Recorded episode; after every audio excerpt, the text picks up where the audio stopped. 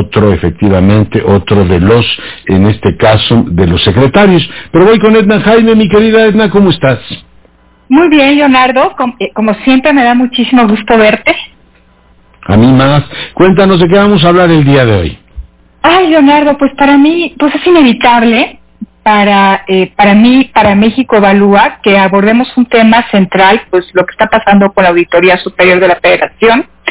Decirte que, pues, eh, México Evalúa y distintas organizaciones trabajamos mucho para promover, pues, la ley de fiscalización y rendición de cuentas que se aprobó en el 2016 y que le da nuevas atribuciones a la Auditoría Superior de la Federación. Entonces pensamos en ese entonces que con estas reformas legales pues tendríamos un órgano superior de fiscalización súper potente eh, que serviría a los distintos propósitos, a la rendición de cuentas, al combate a la corrupción, eh, por supuesto a la fiscalización de gasto y mejorar el desempeño del gasto público, porque también tiene esa función el trabajo de auditoría y mira la sorpresa nos, nos encontramos ahora con que está en entredicho la capacidad de la auditoría eh, y pues está también entredicho su, su futuro. Eh, perdón, tuve un problema de, de audio, pero ya está resuelto. Entonces, Leonardo, mira, yo creo que hay dos, dos avenidas para resolver este tema. Yo creo que el auditor superior eh, tiene dos opciones. Una, hacer genuflexión ante el Ejecutivo eh, y decirle, sí, presidente, me culpa, este, mis auditores se equivocaron, todo lo que dice el reporte de la cuenta pública 2019 tiene que revisarse porque hay, eh, hay problemas. Y el otro es optar por poner que, que David Comenares ponga su resto para fortalecer a la institución que su liderazgo y lo que queda de su término eh, eh, al frente de la auditoría se encargue y ponga una agenda, haga una agenda de cara a la sociedad, porque es a la sociedad a la que le tiene que rendir cuentas, por supuesto, a la Cámara de Diputados, el órgano de, que es parte de la Auditoría Superior de la Federación, eh, a la unidad de, de evaluación y control de la Comisión de Vigilancia, pero de cara a los ciudadanos, Leonardo, o sea, ¿qué hacemos ante esta situación? Pues yo creo que tiene que buscar el apoyo de un grupo amplio de ciudadanos donde nos exponga un plan para fortalecer a la auditoría. Eh, y para esto te digo que en días pasados, eh, Transparencia Mexicana, la Escuela del Gobierno del TEC de Monterrey y México Evalúa, presentamos un documento con 15 puntos clave para fortalecer la fiscalización superior. ¿De qué, ¿De qué estoy hablando, Leonardo? Pues mira, de más rendición de cuentas, no es otra cosa.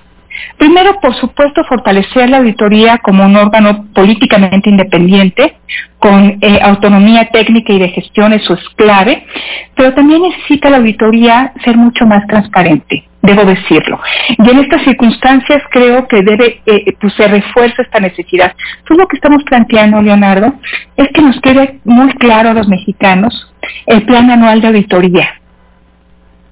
¿Por qué se eligen algunos proyectos? ¿Por qué no se eligen otros? ¿Por qué hay algunos componentes y otros no? Que se nos explique en qué consiste el plan anual de auditorías. Ahora será sobre la cuenta pública 2020. Eso como primer paso. También que haya una metodología y que sea pública, abierta, para que tengamos claro por qué se elige un tipo de auditoría y no otra. Por ejemplo, llama mucho la atención, Leonardo, que para el aeropuerto, cancelado el de Texcoco, se haya hecho una auditoría de desempeño. Eh, cuando hubiera sido, me parece que muy conveniente hacer una auditoría de cumplimiento financiero. Eh, y si hay tanta eh, señalamiento de corrupción, pues entonces una auditoría forense. ¿Por qué fue una auditoría de desempeño?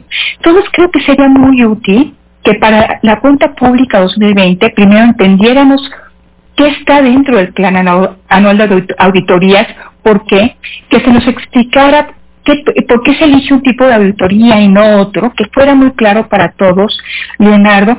Me parece que pues, la rendición de cuentas sobre estos temas es clave. Y en estos 15 puntos hacemos una y otra vez eh, pues referencia a esta necesidad pues, de más transparencia. Nosotros presentamos el año pasado, Leonardo, un informe donde ya nos preocupaba que el plan anual de auditorías se estuviera recortando casi en un 30%.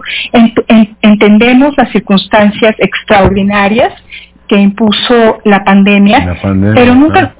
Pero, pero eh, Leonardo, no nos quedó claro eh, por qué se redujo 30%, por qué esos proyectos y no otros. Eh, los informes parciales llegaron tarde. Eh, entonces, creo que todas estas cosas tienen que resolverse y entonces, pues los invito a consultar este documento que, entre otras cosas, menciona menciona estos puntos. Necesitamos también, Leonardo, quedó clarísimo que si queremos un mejor desempeño de la auditoría, debe haber mayor exigencia también de la Cámara de Diputados. Ayer en la comparecencia de David Colmerares, pues hubo muchas preguntas que no se hicieron y que eran muy relevantes, lo que quiere decir que nuestros legisladores, los que están a cargo de pedir cuentas y de vigilar el desempeño de la auditoría, pues no, no entienden a profundidad cuáles son los temas sustantivos eh, que deben abordarse y me parece que quedaron cosas sin resolverse en, la comparecencia de ayer.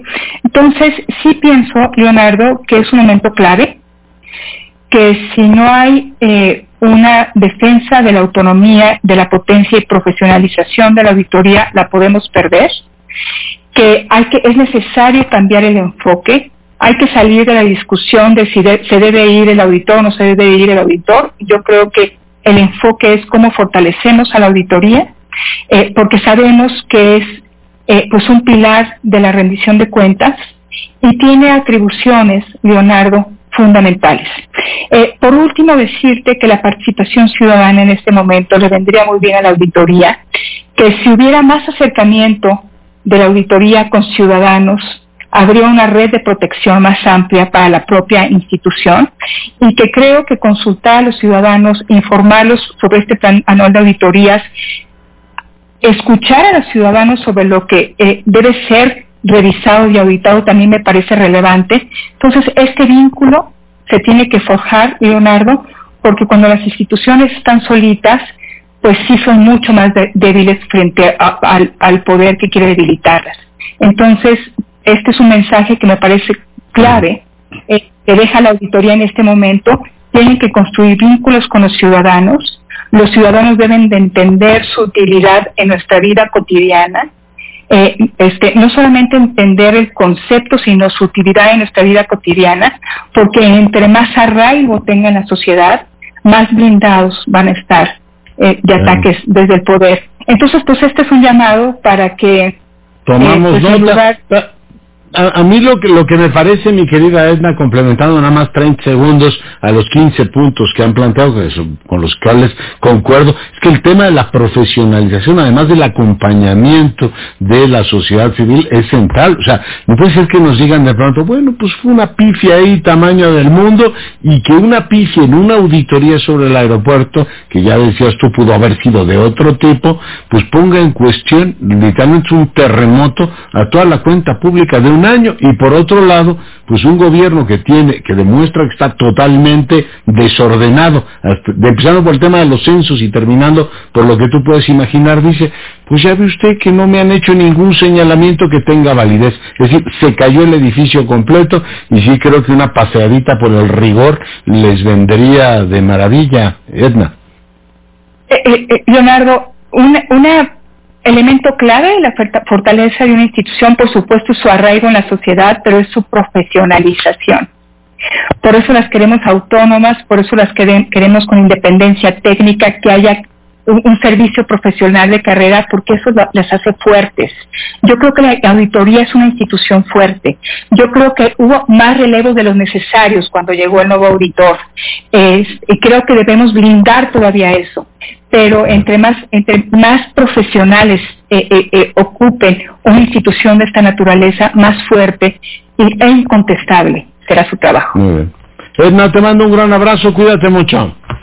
Yo también a ti, Leonardo querido. La doctora Edna Jaime, directora de México Evalúa, para fortuna nuestra todas las semanas en este espacio. Pausa, volvemos.